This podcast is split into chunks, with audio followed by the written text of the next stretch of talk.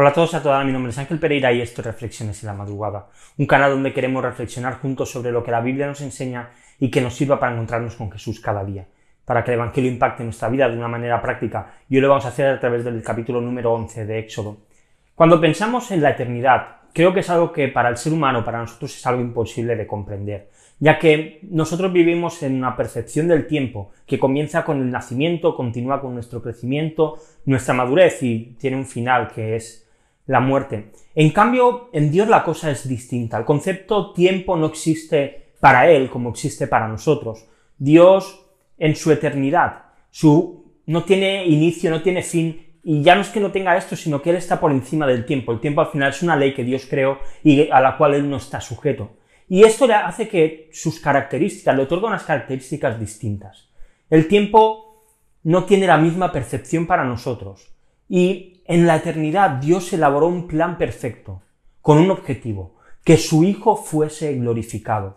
Y en este proceso, en este plan perfecto y eterno que Dios había trazado, Israel fue esclavizado en Egipto. Y llegó el momento en que Moisés apareció delante de Faraón una vez más. Dice los versículos del 4 al 6, dice, y Moisés dijo, Así dice el Señor, como a medianoche yo pasaré por toda la tierra de Egipto, y morirá todo primogénito en la tierra de Egipto desde el primogénito de Faraón que se sienta en su trono, hasta el primogénito de la sierva que está detrás del molino, también todo primogénito del ganado. Y habrá gran, clamor en toda la tierra de Egipto, como nunca antes la y como nunca más la habrá. El primogénito era algo mucho más importante y más simbólico que el primer hijo que tenía un matrimonio. El primogénito simbolizaba la herencia, era aquel que iba a representar a su casa, a su familia en el futuro. No era solamente un niño que jugaba y que se divertía, era quien se iba a encargar de ser el padre una vez que el padre de familia muriese. Se iba a encargar de que el nombre de la familia quedara en buen lugar. Y de repente, Moisés se presenta delante de Faraón amenazando a todo el país. Dios está diciendo que va a destruir toda la herencia, toda la identidad de las familias de Egipto. Se van a quedar sin su siguiente generación. Todas las familias estaban a merced de Dios por culpa de un gobernador cabezón, terco, testarudo y duro de corazón y desobediente a Dios.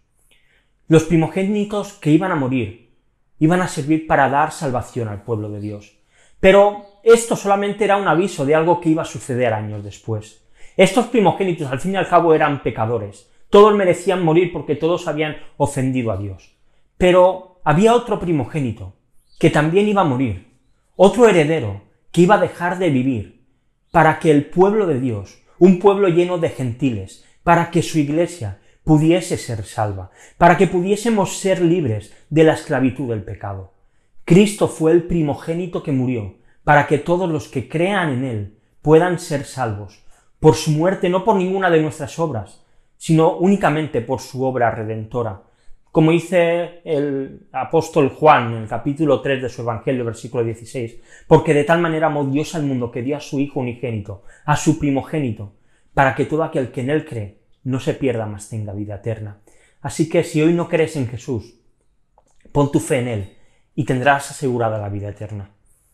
Te quiero dejar dos preguntas para que reflexionemos hoy. La primera de ellas, ¿cómo te hace sentir a ti que el plan de Dios estuviese determinado desde la eternidad. Y la segunda, ¿cómo vas a reaccionar al ver que Dios entregó a su único hijo, a su primogénito, para que nosotros pudiésemos ser salvos? Te dejo también unos textos para que continuemos leyendo la Biblia en un año, hoy Mateo capítulo del 23 al 25. Y nada más, lo vamos a dejar aquí, como siempre te digo, si estás viendo el vídeo en YouTube y te ha gustado, pues dale a like, suscríbete al canal, dale a la campanita para que te notifique con cada nuevo vídeo. Si estás viendo en Facebook, en Twitter, en Instagram, te pido lo mismo, dale a me gusta, compártelo con otros para que podamos hacer crecer reflexiones en la madrugada. Sigue la cuenta si no lo haces. Y también, pues si prefieres escucharnos en formato podcast, puedes hacerlo en iBox, en iTunes, en Spotify. Así que nada más, lo dejamos aquí por hoy, volvemos mañana con una nueva reflexión aquí en Reflexiones en la madrugada. Hasta mañana.